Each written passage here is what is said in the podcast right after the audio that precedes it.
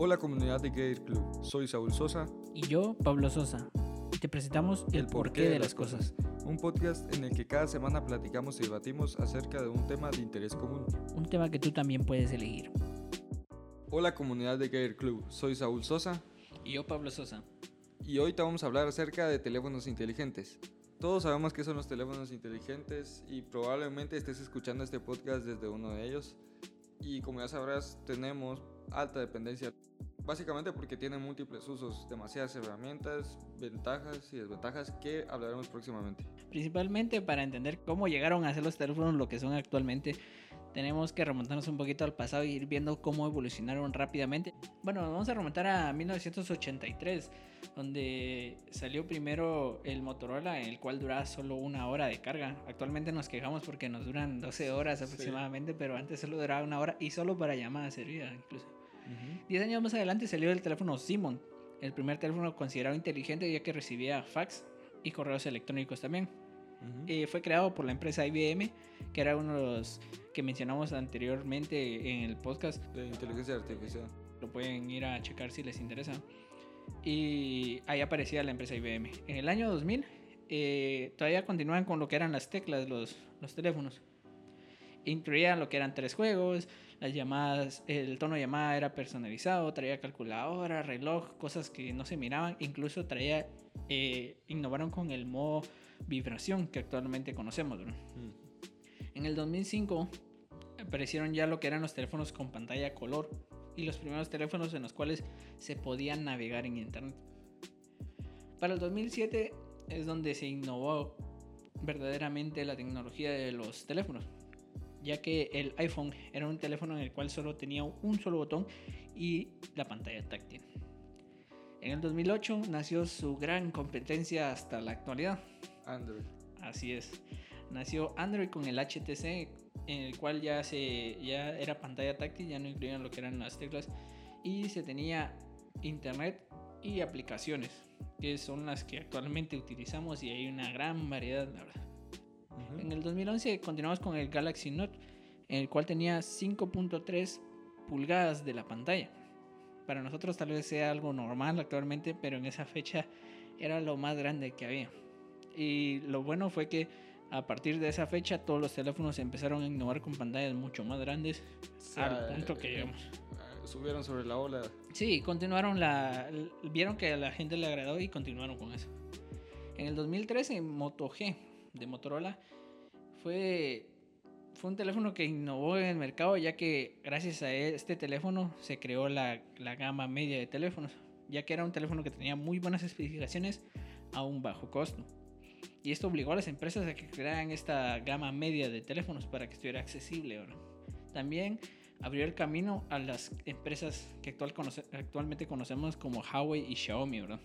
En el 2015 salió el S6 Edge, que en realidad solo fue un cambio estético el que le hicieron ya que le agregaron eh, unas pequeñas curvas a los laterales a la pantalla que tenían ciertas ciertas cosas innovadoras pero no eran demasiado bien y ahora vamos a pasar a hablar de los teléfonos inteligentes como herramientas.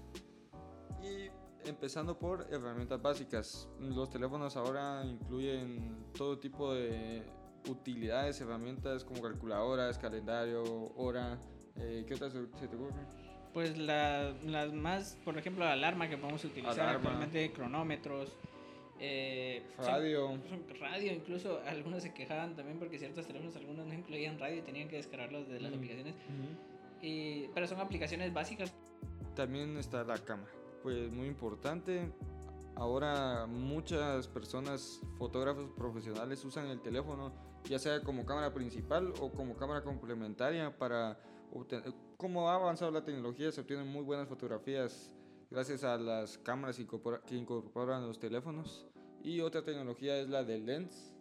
Una aplicación llamada Lens que la, en la cual utiliza la cámara. Uno puede tomar una foto a cierto producto y este va, a encontrar semejanzas en internet y darte ciertos precios y qué nombre tiene y todas las especificaciones de este producto a través de la cámara. También tenemos lo que es el código QR, el cual eh, podemos linkear hacia algún tipo de contenido. Linkear quiere decir que si uno toma este código QR que es como que fuera un laberinto, Te uno- redirecciona a otra uno página. toma la foto de ese laberinto y si está conectado a internet lo manda a uno ya sea a una página, internet, alguna red social o lo que sea. Otro gran apartado que tienen los teléfonos es el entretenimiento, que nos puede servir para juegos, para redes sociales, para multimedia. E incluso se está dejando de usar mucho las laptops y todo eso porque ya lo podemos hacer desde el teléfono inteligente gracias a las grandes pantallas y potencias que tienen en el apartado de los juegos. Sí, así es. También tenemos eh, las redes sociales actualmente. Antes todos teníamos que hacer- entrar desde lo que eran las computadoras. Ahora actualmente tenemos casi la misma potencia en un teléfono que en una computadora y En podemos ese acceder apartado. en ese apartado en cuanto a entretenimiento, ¿verdad? Lo que son redes sociales, multimedia también, como es YouTube, otras redes también, y los juegos claramente, ¿verdad?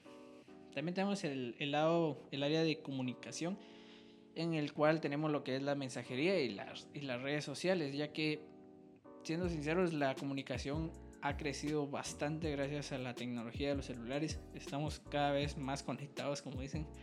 Y es una gran ventaja, obviamente tiene ventajas y desventajas, pero nos sirve tanto para comunicarnos, estar al tanto, emergencias. Antes, por ejemplo, tal vez una carta se tenía que enviar y duraba meses en que llegara esa carta o esa noticia. Actualmente al instante podemos estar enterados de noticias, ciertas cosas. ¿no? Bien, en productividad eh, tenemos que hay versiones móviles de programas existentes, por ejemplo, para Windows o Mac, que ya están para teléfono y nos hace, por ejemplo, continuar un trabajo que estábamos haciendo en el programa en nuestro teléfono o hacer algo en el teléfono y continuarlo en la computadora. Eso ayuda a la productividad, hace todo mucho más rápido. Así es, también nos ayudan a grabar audios, por ejemplo. Sí, de hecho este caso. podcast ahorita mismo se está haciendo desde un teléfono móvil Y, y, se programa. continuará en la computadora, entonces ahí Así podemos es. ver cómo nos puede ayudar en, en En toda la productividad de nuestro día a día. También tenemos el, el área de aprendizaje, que es un área que tal vez no se explota mucho, pero en realidad deberíamos de hacerlo, ya que podemos encontrar todo contenido de YouTube e incluso aplicaciones que nos, que nos sirven para contenidos o para informarnos más. Incluso Duolingo, una aplicación para aprender diferentes idiomas y nos puede Y, y servir. esto es solo un- un- dos aplicaciones de la vasta cantidad de aplicaciones que hay para poder aprender de tu- desde tu teléfono. aprender autodidactamente y gracias a este contenido que está eh, muchas veces gratuito en, en estas aplicaciones también, ¿no? Bien, eh, también está el apartado de negocios. No solo que desde tu teléfono puedes gestionar tu negocio o incluso hacer publicidad para tus para tus para tu negocio desde redes sociales, desde plataformas de publicidad como Google Ads, sino también plataformas de economía colaborativa como es Airbnb o Uber en el cual gracias a estas aplicaciones se puede ganar dinero. Sí, gracias a estas aplicaciones podemos crear de cierta manera nuevos negocios que no se creían antes a un costo menor incluso. Ujú. Bueno, eh, hablando de las aplicaciones, también podemos hablar de las ventajas que tienen, eh, ya que son muchas.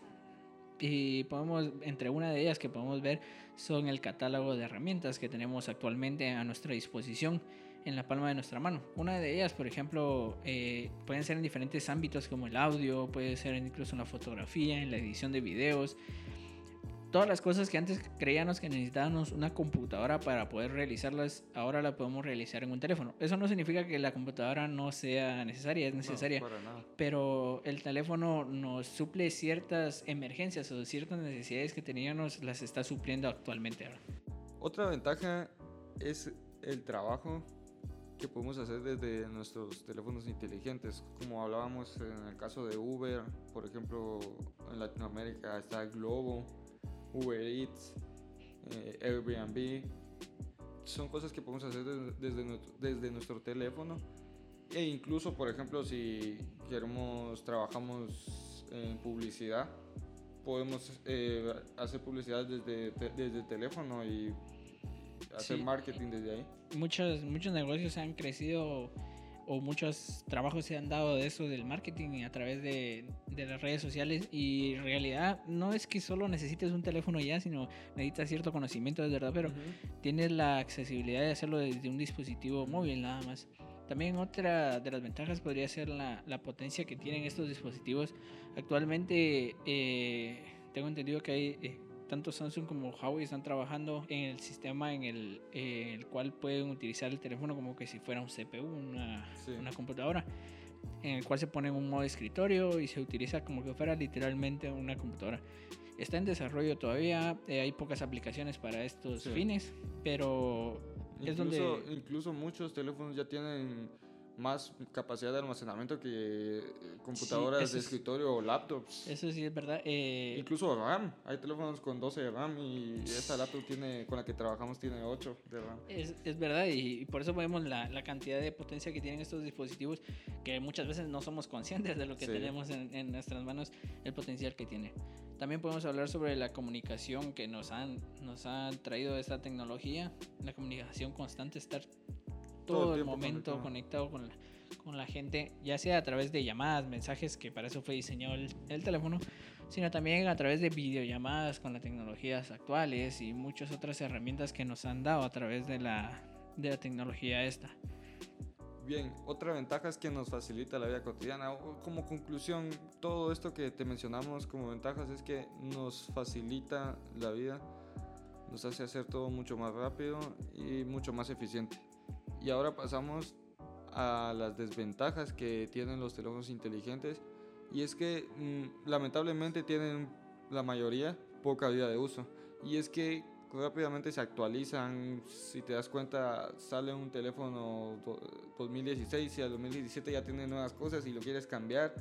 Y si pasan tres años eh, la mayoría de teléfonos ya no tienen tanta utilidad como los nuevos Sí, es verdad, en cuanto a eso, tienen poca vida de uso de cierta manera porque no, no se puede, no son actualizables como cuando compras una computadora y puedes, puedes cambiarle Ujú. ciertas piezas, ¿verdad?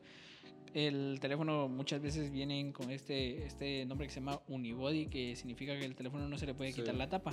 Es decir, viene completamente sellado, es decir, ni la batería le puede cambiar uno. Eso significa que si la batería se daña, es decir, el teléfono se daña completamente.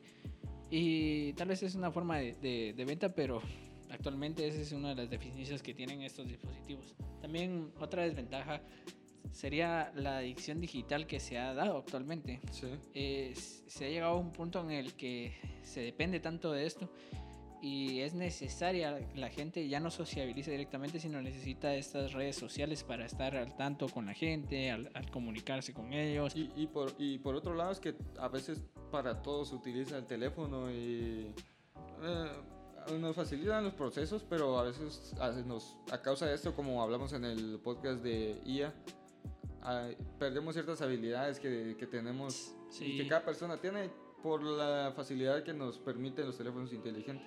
Sí, por las mismas herramientas que nos, nos facilitan, a veces no queremos hacer ciertas cosas porque sabemos que el teléfono Sí. no lo puede hacer y evitamos hacerlas, ¿verdad? Eh, por ejemplo, también otra, otra desventaja, hablando lo mismo de la adicción, es la falta de comunicación física. Sí. Actualmente eh, miramos mucha gente, miramos mucha gente que está hablando directamente, eh, que no están hablando directamente en una mesa, sino que una persona está con el teléfono, otra persona con el teléfono y no, no, no discuten, no hablan entre ellos por tener los teléfonos. Probablemente hasta se estén mensajeando y están a, Y está enfrente. están a un metro sí, nada más, pero Posiblemente.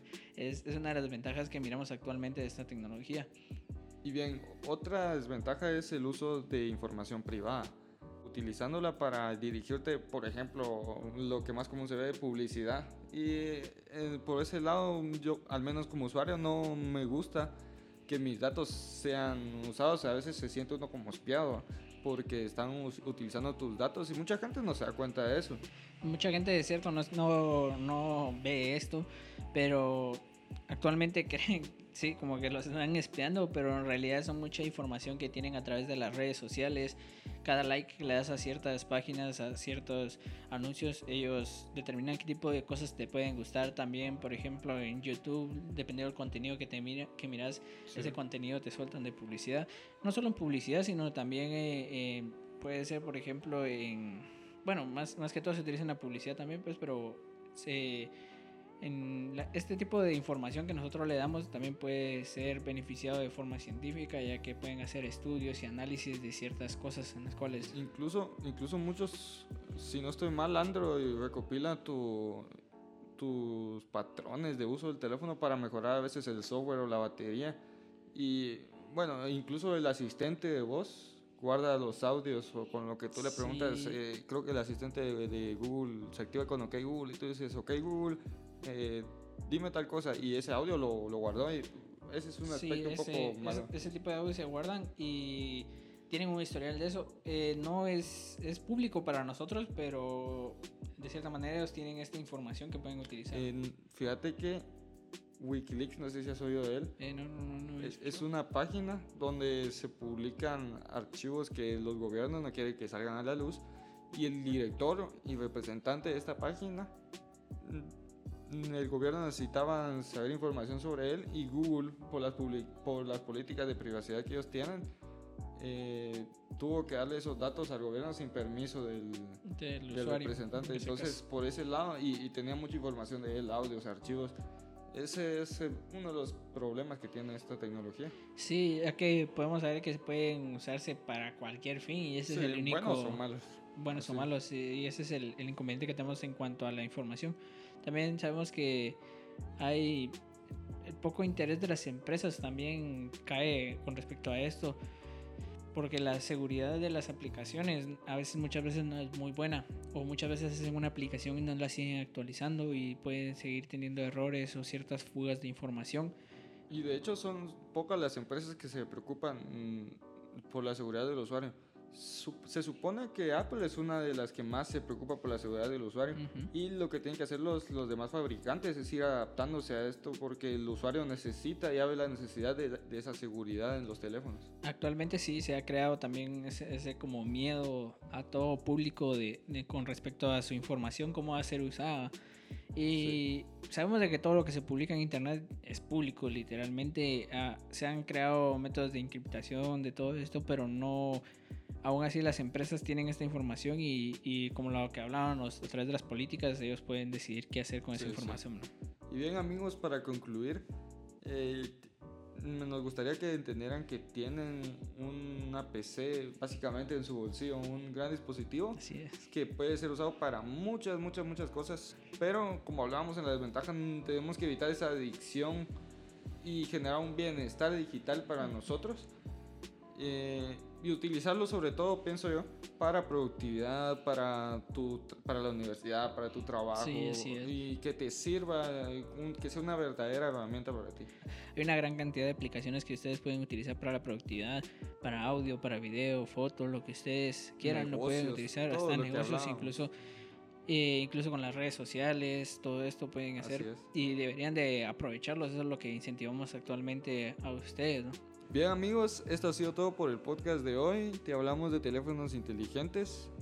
Y recuerda que si quieres ser parte de esta comunidad que estamos creando, eh, recuerda darnos like y seguirnos en todas nuestras redes y plataformas. Aparecer en este podcast o tienes alguna sugerencia para los temas, recuerda enviarnos un audio o un comentario para poder aparecer o sugerir un tema. Esto ha sido todo por hoy. Yo soy Saúl Sosa Yo, Pablo Sosa, y nos vemos hasta la próxima.